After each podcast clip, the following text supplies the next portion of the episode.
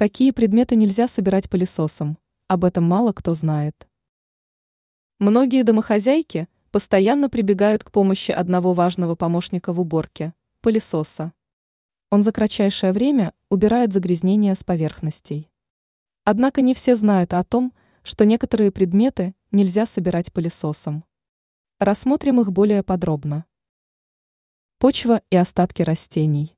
Мелкие частицы засохшей грязи способны забить фильтры, поэтому могут привести к нарушению функционирования пылесоса.